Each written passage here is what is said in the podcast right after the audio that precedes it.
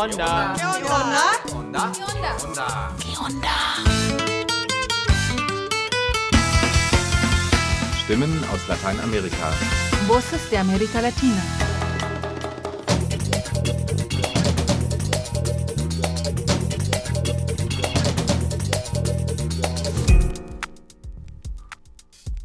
Hallo und willkommen zum Onda-Info 552. Diesmal haben wir zwei längere Beiträge für euch. Tobias Lambert nimmt euch mit nach Venezuela. Nicht zuletzt die jahrelangen Sanktionen der USA haben dem südamerikanischen Land eine schwere Wirtschafts- und Versorgungskrise beschert. Um dieser entgegenzutreten, hat die sich noch sozialistisch nennende Regierung einen taktischen Richtungswechsel vorgenommen, wie sie es selber nennt. Sie setzt zunehmend auf die Liberalisierung der Wirtschaft, mit welcher ein ungezügelter Kapitalismus Einzug hält. Projekte von unten, wie sie Maduros Vorgänger Hugo Chavez einst förderte, spielen jetzt so gut wie keine Rolle mehr. Nach gut zweieinhalb Jahren spielt auch die Corona-Pandemie für viele Menschen keine Rolle mehr, zumindest in Deutschland. Wir greifen das Thema trotzdem noch einmal auf, denn in nicht wenigen Ländern sieht das noch anders aus. Wegen schlechter Lebensverhältnisse und unzureichender Gesundheitsversorgung ist dort ein viel größerer Anteil der Bevölkerung bei einer Corona-Infektion gefährdet. Auch sind viele Menschen im globalen Süden noch nicht ausreichend gegen das Virus geschützt. Warum das so ist, darüber unterhielt sich Britt Weide mit Anne Jung, der Gesundheitsreferentin von Medico International. Und weil ich seit kurzem wieder in meiner zweiten Heimat weile, gibt es zuvor noch zwei Meldungen aus Mexiko. Eine interessante halbe Stunde wünscht Knut aus Oaxaca.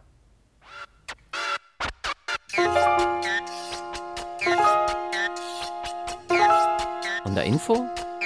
Nachrichten.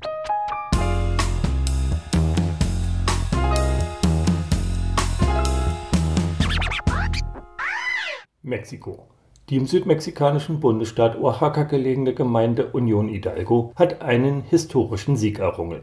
Mitte November erging ein Urteil, das die Verträge, mit denen die Firma Desarrollos Eólicos Mexicanos, kurz DEMEX, Land für die Errichtung eines Windparks gepachtet hatte, für ungültig erklärte. Die zum spanischen Unternehmen Renovalia Energy gehörende Demex muss jetzt Grundstücke wieder herausgeben, die sie für die Errichtung des Windparks Piedra Laga gepachtet hatte.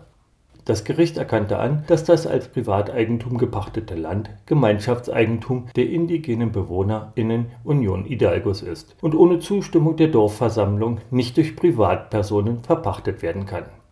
Dieses Urteil sei nicht nur von Bedeutung für Union Hidalgo und den Isthmus von Tehuantepec, sondern wird Auswirkungen im ganzen Land haben, erklärt Antonio Lopez. Lopez ist Koordinator für transnationale Gerechtigkeit des Projektes für ökonomische, soziale und kulturelle Rechte, ProDesk.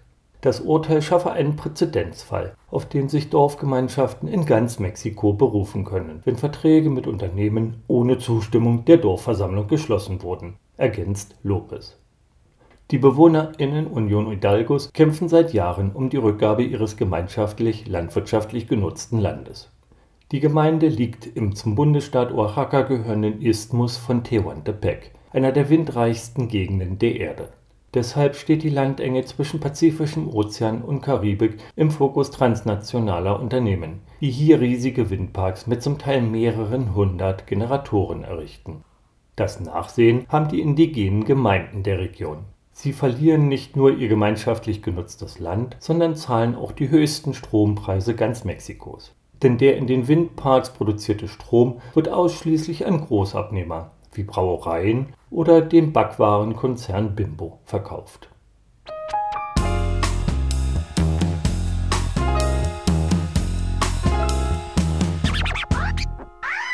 Mexikos Wohlfahrtsministerin Ariadna Montiel Reyes hat angekündigt, dass die Grundrente ab 2023 um 25 Prozent steigen soll. Dafür hat der Kongress den Sozialetat im Haushalt für nächstes Jahr deutlich erhöht.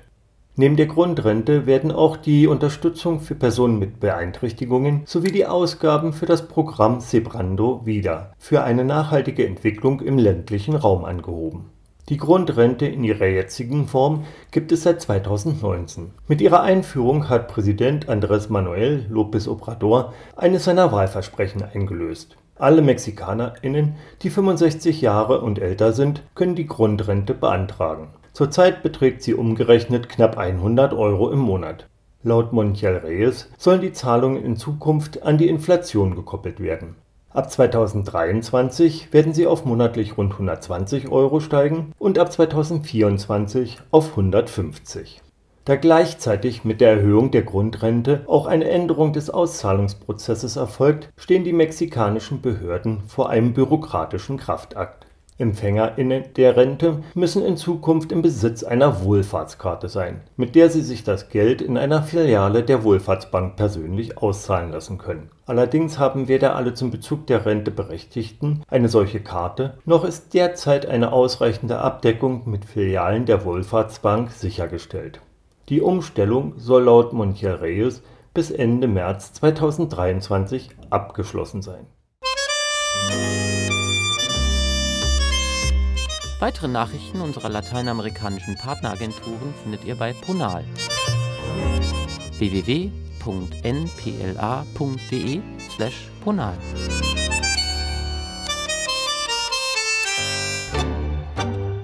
Ende November haben venezolanische Regierung und rechte Opposition in Mexiko einen neuen Dialogversuch begonnen. Die US-Regierung lockerte daraufhin ein wenig die Sanktionen. Der US-amerikanische Erdölkonzern Chevron darf erstmals seit Anfang 2019 wieder venezolanisches Erdöl in die USA importieren. Die Einnahmen werden mit bestehenden Schulden verrechnet. Frisches Geld erhält Venezuela dadurch nicht die venezolanische Wirtschaft hat sich auf ihre Art an die Wirtschaftssanktionen angepasst. In ihren Ansprachen gibt sich die Regierung unter Nicolás Maduro zwar immer noch sozialistisch, doch in den vergangenen Krisenjahren hielt ein zunehmend ungezügelter Kapitalismus Einzug. Projekte von unten, die Maduros Vorgänger Hugo Chavez ernst förderte, spielen hingegen kaum mehr eine Rolle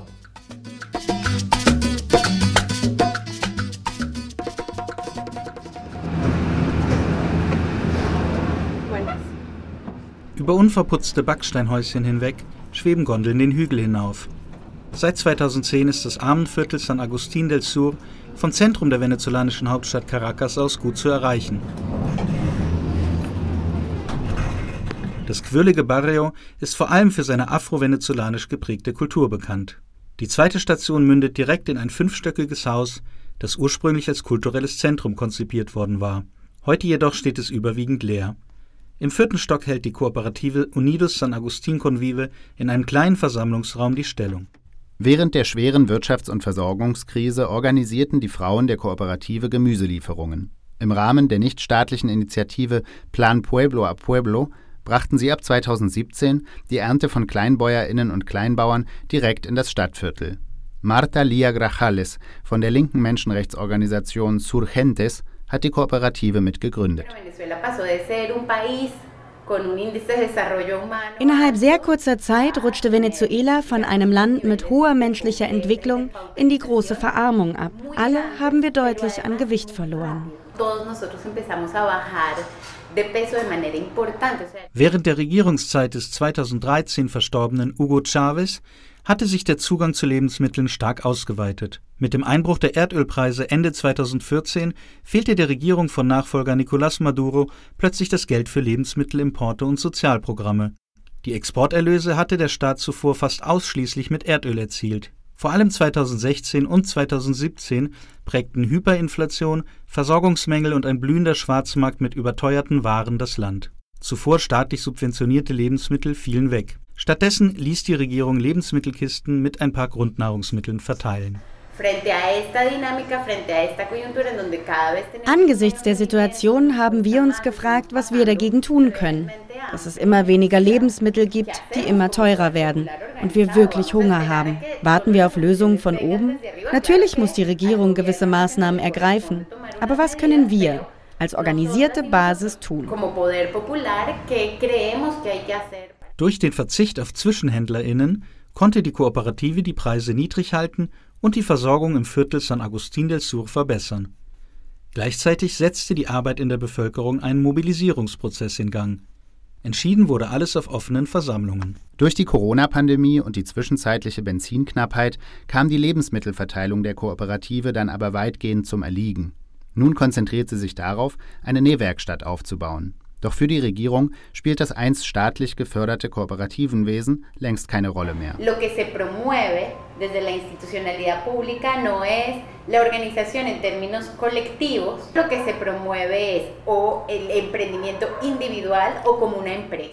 Der Staat propagiert nicht mehr die kollektive Organisation, sondern individuelles Kleinunternehmertum.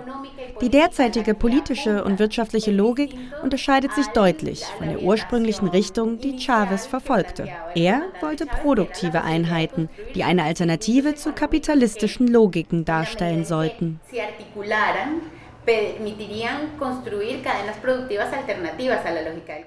In ihren Ansprachen hält die Regierung Maduro weiter am Sozialismus als Ziel fest. Im Zuge der Krise und des heftigen Machtkampfes mit der rechten Opposition hat sie jedoch einen intransparenten Weg der Liberalisierung eingeschlagen. Eine öffentliche Debatte darüber findet nicht statt. Die Regierung erklärt dies als taktischen Richtungswechsel, der angesichts der US-Sanktionen notwendig sei. Diese blockieren unter anderem den Verkauf von Erdöl und den Zugang zu staatlichen venezolanischen Vermögenswerten im Ausland. Wer von einer Privatisierung profitiert und was der Staat dadurch einnimmt, ist meist nicht bekannt. Wir haben den linken Ökonomen Manuel Sutherland gefragt, was Privatisierung in Venezuela bedeutet. In Venezuela spricht man nicht von Privatisierung. Kein Funktionär darf das. Wenn die Regierung davon spricht, mit dem Privatsektor zusammenzuarbeiten, heißt es allenfalls Neustrukturierung von Aktiva oder Diversifizierung des Eigentums. Sutherland berichtet auch vom sogenannten Anti-Blockade-Gesetz. Die verfassunggebende Versammlung die von August 2017 an gut drei Jahre lang als chavistisches Parallelparlament fungierte, verabschiedete das Gesetz im Oktober 2020. Es vereinfacht Privatisierungen und erhebt die mangelnde Transparenz zur offiziellen Politik. Das Anti-Blockade-Gesetz steht über anderen Gesetzen. Auch sieht es Gefängnisstrafen für jene vor, die über den Inhalt von Privatisierungen öffentlich sprechen. Die Begründung dafür ist, dass Personen, die Geschäfte mit Venezuela machen, aufgrund der Wirtschaftsblockade und der US-Sanktionen verfolgt werden und man daher ihre Identität schützen müsse. Daher ist alles geheim. Der neue ökonomische Kurs führte zuletzt zu einer leichten Erholung der Wirtschaft. Im Februar 2022 ließ das Land die mehrjährige Hyperinflation hinter sich. Im Jahr steigen die Preise für Waren aber noch immer um über 100 Prozent.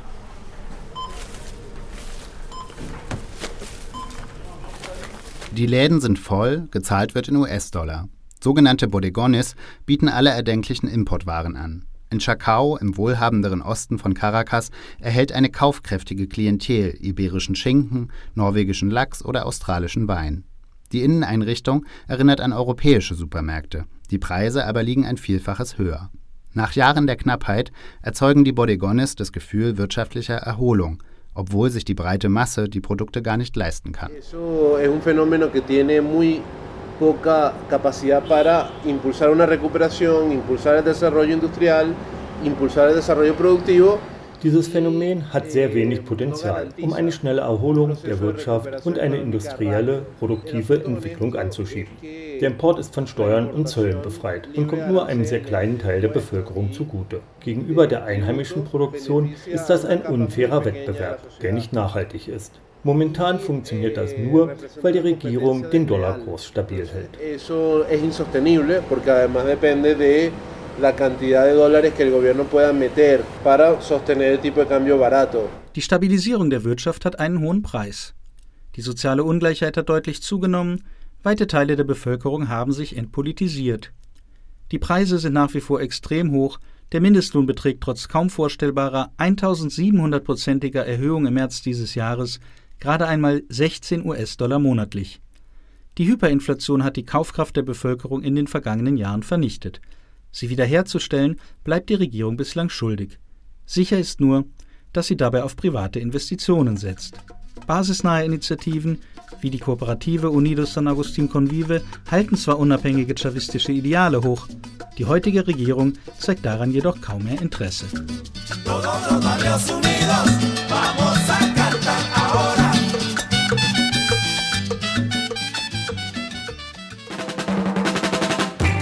Onder Hinhörer.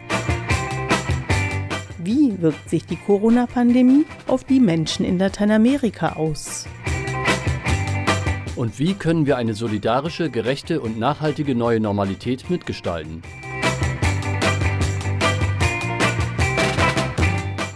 Globale Ungleichheit. Kollabierte Gesundheitssysteme. Ungleichheit beim Zugang von Impfstoffen und das unethische Verhalten der Pharmaindustrie. All das hat sich in der Pandemie verschärft. Die Konsequenz aus dem bisherigen Versagen des Kapitalismus und dem verhinderbaren Tod so vieler Menschen ist gesellschaftlich eindeutig. Wir brauchen eine kommunale, eine flächendeckende Gesundheitsversorgung. Denn in ganz Lateinamerika, wie auch in den USA und Afrika, gibt es die private Gesundheitsversorgung für Privilegierte, während der Großteil der Bevölkerung auf das auch vor der Pandemie schon marode öffentliche Gesundheitssystem angewiesen ist. So brachte die Pandemie in vielen Ländern Lateinamerikas neben einem Zusammenbruch der gesundheitlichen Versorgung auch Hunger und Armut zurück. Die Müttersterblichkeit ist wegen der unzureichenden Gesundheitsversorgung viel höher als vor der Pandemie. Die Gesundheitsversorgung von allem, was nicht Covid war, hat gewaltige Risse bekommen.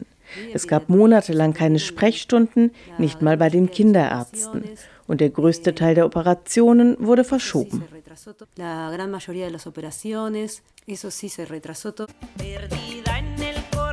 Auch in Deutschland mussten viele Operationen verschoben werden.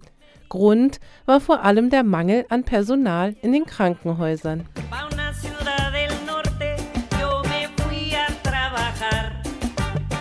Deswegen sucht halb Europa händeringend nach Pflegekräften. Hier ist Migration plötzlich willkommen und Visabestimmungen und Einreise nach Deutschland sind schnell und unbürokratisch möglich. Äh, mit denen Pflegekräfte aus Mexiko in einem Schnellverfahren nach Deutschland kommen können. Äh, denn eins ist klar, wir haben einen Riesenbedarf in Deutschland nach Pflegekräften, 50.000 bis 80.000 offene Stellen. Das Abwerben von Fachkräften, genannt Brain Drain, verschärft die Situation des Gesundheitssystems in den Ländern des Südens. Dabei sind Arbeitsbedingungen und Bezahlung auch in Europas Gesundheitswesen oft schlecht. In Berlin streikt deswegen das Krankenhauspersonal. Äh, ich bin Lisa, ich bin Rettungsstellenschwester im Klinikum am Urban. Ich bin seit Anfang des Jahres in der Berliner Krankenhausbewegung. Es war schon vor der Pandemie unerträglich, aber die Pandemie hat nochmal wie so eine Linse draufgebrannt, dass es so einfach nicht weitergeht. Für bessere Gesundheit hier in Europa demonstrieren auch Patienten. Ich bin hier, weil ich will, dass ich gut behandelt werde, wenn ich mal krank bin. Das darf aber nicht auf Kosten des Südens erreicht werden. Doch genau das passiert, kritisiert die WHO gerade beim Impfen. Africa is encountering headwinds. Dass einige Länder jetzt zu Boosterimpfungen aufrufen, bedroht Afrikas Zukunft. Solange reiche Länder Impfstoffe horten, verhöhnen sie das Prinzip der Impfgleichheit. Gesundheit ist übrigens ein Menschenrecht, nicht das Privileg von Reicheren oder Weißeren. Healthcare should be a right, not a privilege in America. Eben nicht nur in Amerika oder Europa, weltweit. Honda Hinhörer. Alte Kämpfe und neue Normalitäten. Argumente, Infos und Umfragen rund um die sozialen Bewegungen Lateinamerikas.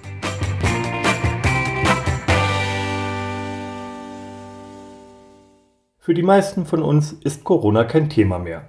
Viele winken genervt ab. Wir haben uns trotzdem nochmal der Pandemie gewidmet, um den Blick auf globale Ungerechtigkeiten zu lenken. Genauer auf die Bedingungen für die Herstellung und Verteilung von Impfstoffen. Britt Weide hat dafür mit Gesundheitsreferentin Anne Jung von Medico International gesprochen. Sie lässt Revue passieren, was in den letzten zweieinhalb Jahren alles falsch gelaufen ist. Wieso kann eine Handelsorganisation überhaupt Entscheidungen treffen, die die globale Gesundheit anbetrifft und nicht die Gesundheitsorganisation? Da merkt man schon sofort, da stimmt irgendwas nicht. Gesundheitsreferentin Anne Jung von Medico International findet, dass die Corona-Pandemie erneut gezeigt hat, was in unserem Gesundheitssystem grundsätzlich falsch läuft. Und zwar auf nationaler wie auch internationaler Ebene. Auf einer Versammlung der Welthandelsorganisation WTO ist im letzten Sommer ein Kompromiss zu Impfstoffen beschlossen worden. Demzufolge dürfen Entwicklungsländer befristet Zwangslizenzen für die Produktion von Covid-19-Impfstoffen erteilen. Für Corona-Medikamente oder Tests gilt diese Erleichterung allerdings nicht. Und ein Technologietransfer ist ebenso wenig vorgesehen. Aber alle diese anderen Punkte sind Teil eines Waivers gewesen, einer sogenannten Verzichtserklärung. Diese Verzichtserklärung hatte ursprünglich vorgesehen, alles anders zu machen. Anne Jung von Medico International erklärt, was dieser Waiver ermöglicht hätte. Und deswegen war die Idee, wir machen einfach eine weltweite Ausnahmeregelung. Damit hat sich das ganze Juristische erledigt. Es ist völlig klar, wo der Hase langläuft. Und so kann man das dann sehr schnell unbürokratisch umsetzen. Wir waren sehr wütend darüber und sehr frustriert, weil es einfach gegen jede Idee politischer Solidarität verstößt, aber auch gegen jede epidemiologische Vernunft. Der sogenannte Kompromiss ist zu dem zurückgegangen, was ohnehin möglich war. Die Welthandelsorganisation hatte bereits 1995 mit dem TRIPS-Abkommen ein Konzept beschlossen, das es arm gehaltenen Ländern ermöglichen soll, Medikamente unter Umgehung des Patentschutzes günstiger herzustellen, indem sogenannte Zwangslizenzen erteilt werden. Das ist eine gute Ausnahmeregelung. Gleichzeitig ist es natürlich so, dass es grundsätzlich ein Problem ist, wenn es nicht gestattet ist und man erst so komplizierte Ausnahmeregelungen haben muss. Dieses durchzusetzen mit diesen Ausnahmeregelungen Regelung, das dauert häufig sehr lange. Und wir haben in der Vergangenheit gesehen, das ist einfach im Falle von solchen Ausbrüchen, solchen Epidemien oder Pandemien, gibt es keine Zeit dafür, jahrelang Gerichtsverfahren durchzustehen und so weiter. Und viele ärmere Länder trauen sich das auch gar nicht, das zu machen. Man muss dazu wissen, dass so eine Handvoll großer Unternehmen es waren, die dieses TRIPS-Abkommen in dieser Schärfe durchgesetzt haben. Und eines der Unternehmen war Pfizer, also ein Pharmaunternehmen, das eben jetzt zusammen mit BioNTech den am meisten verwendeten Impfstoff herstellt. Als das TRIPS-Abkommen in den 1990er Jahren verabschiedet worden ist, hat es Proteste dagegen gegeben. Die Leute haben bereits geahnt, dass dieses Abkommen der Gesundheit schaden wird. In den 90er Jahren ist HIV-Aids ein großes Thema gewesen. Hunderttausende sind der Krankheit zum Opfer gefallen. Ein Land war davon besonders betroffen, Südafrika. Als dann die südafrikanische Regierung völlig richtigerweise einfach angefangen hat, unter Umgehung des TRIPS-Abkommens billige HIV-Aids-Medikamente herzustellen, weil sie sich das einfach gar nicht hätten leisten können, Millionen von Menschen mit diesen völlig überteuerten Medikamenten zu versorgen, wurde Südafrika von einer ganzen Handvoll Pharmaunternehmen verklagt. Und es dauerte viele Jahre und Hunderttausende Menschen sind in dieser Zeit gestorben, bis irgendwann, viele Jahre später und unter auch massivem öffentlichem Druck, diese Ausnahme durchgesetzt werden konnte. Und seitdem ist auch die Anzahl der Toten sehr stark zurückgegangen. Ein Erfolg der sozialen Bewegung, der historisch ziemlich einzigartig geblieben ist. Wir haben uns gefragt, warum die Forderung nach einem kompletten Aussetzen von Patenten so utopisch klingt. Diese Vorstellung, dass man Patente unbedingt braucht, und dass das, also das sozusagen das schon fast die Weltrevolution ist, wenn man das aussetzt, die ist unglaublich stark in den Köpfen verankert. Und ich finde es halt ganz wichtig, nochmal zu sagen, dass die Patente auf Arzneimittel, die ersten in Deutschland erst in den 1960er Jahren überhaupt eingeführt wurden. Und ganz viele fundamentale medizinische Errungenschaften haben davor schon stattgefunden. Die Politik setzt auf sogenannte freiwillige Lizenzen.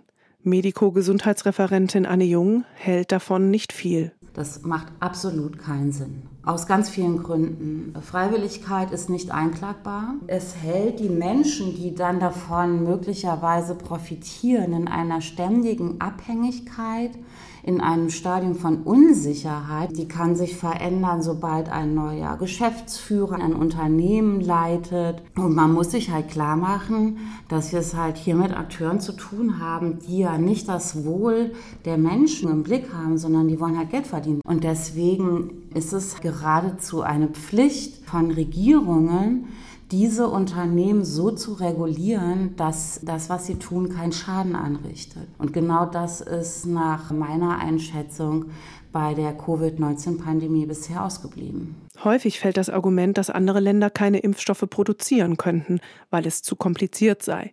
Die entsprechenden Kapazitäten und Kenntnisse seien gar nicht vorhanden. Ein Mythos war, ohne Patente keine Innovation. Das, was du jetzt ansprichst, ist das zweite Mythos. Die können das gar nicht. Das ist falsch.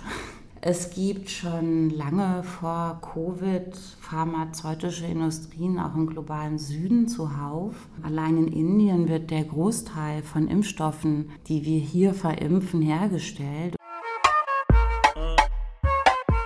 Brasilien hat eine wichtige Pharmaindustrie, die Impfstoffe in großer Menge herstellt. In dem südamerikanischen Land ist auch ein Covid-19-Vakzin entwickelt worden, das ab nächsten Jahr verimpft werden soll. Ich war sehr froh, dass Ärzte ohne Grenzen eine kleine Studie in Auftrag gegeben hat, wo sie herausgefunden haben, dass so mit einem Schnips über 25 Pharmaunternehmen im globalen Süden innerhalb von wenigen Wochen in der Lage wären, Covid-Impfstoffe herzustellen, wenn sie das Rezept haben. Und da sind wir wieder bei den Patenten. Was hält Gesundheitsreferentin Annie Jung von der COVAX-Initiative, also der Spende von Impfstoffen an ärmere Länder? Das war ein Konzept, das vorgesehen hat, dass die Impfstoffe zentral an die ganze Welt verteilt werden und dass die arm gehaltenen Länder die zu sehr niedrigen Preisen oder auch als Spende bekommen können. Doch diese Initiative hat einen Geburtsfehler. Das Grundproblem ist einfach Rechtlosigkeit. Hilfe statt Menschenrechte. Und man muss sich auch nochmal die finanzielle Seite klar machen. Ich sage es mal so ein bisschen populistisch. Die deutschen und europäischen Steuerzahlerinnen haben über Jahrzehnte Geld ausgegeben, um diesen Impfstoff zu entwickeln. Die mRNA-Technologie geht nämlich auf eine Innovation zurück, schon aus den 60er Jahren, alles an öffentlichen Forschungseinrichtungen entwickelt. Dann wird aber in diese Verträge nicht reingeschrieben, zu welchem Geld diese Impfstoffe abgegeben werden. Und BioNTech Pfizer ist der teuerste Impfstoff. Hätte man ja mal als Regierung verantwortlich sagen können, dass er jetzt gedeckelt werden, weil wir ja so viele Milliarden ausgegeben haben. Und zum vierten Mal wird Geld in die Hand genommen, um dann, weil eben die Industrien im globalen Süden nicht produzieren können, obwohl sie es könnten und in Abhängigkeit gehalten werden, wird wird wieder Geld ausgegeben, um dann Impfstoffe in den globalen Süden zu liefern. Die Weltgesundheitsorganisation war mit dieser Struktur nicht einverstanden. Aber gegen mächtige Interessen hat sie keine Chance gehabt. Hier haben sich die ablehnenden Länder, die gegen die Patentaussetzung waren, das sind vor allem die, wo es auch große pharmazeutische Industrien gibt, und die Industrie haben sich durchgesetzt. Und sie haben das natürlich auch geschaffen, um den Imageverlust auszugleichen.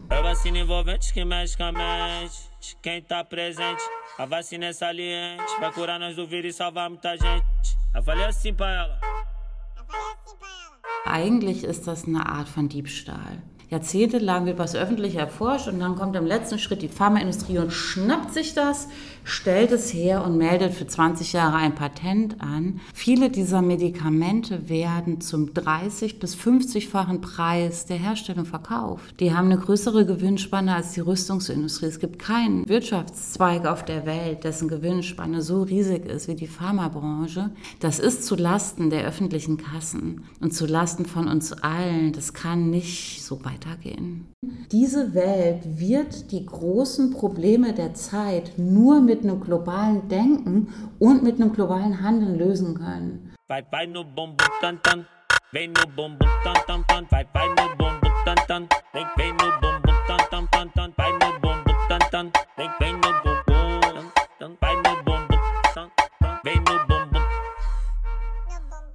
Die Songschnipsel im Beitrag stammen aus dem Track Vaccina Butantan von Funk-Megastar MC Fiotti. Butantan ist der Name des brasilianischen Pharmainstituts, das Impfstoffe entwickelt und produziert. MC Fiotti hat einen seiner eigenen Hits gecovert, um in der schlimmsten Phase der Pandemie für das Impfen zu werben. Für diese Sendung verwenden wir Berichte von freien Radios, Agenturen und Korrespondentinnen aus Lateinamerika.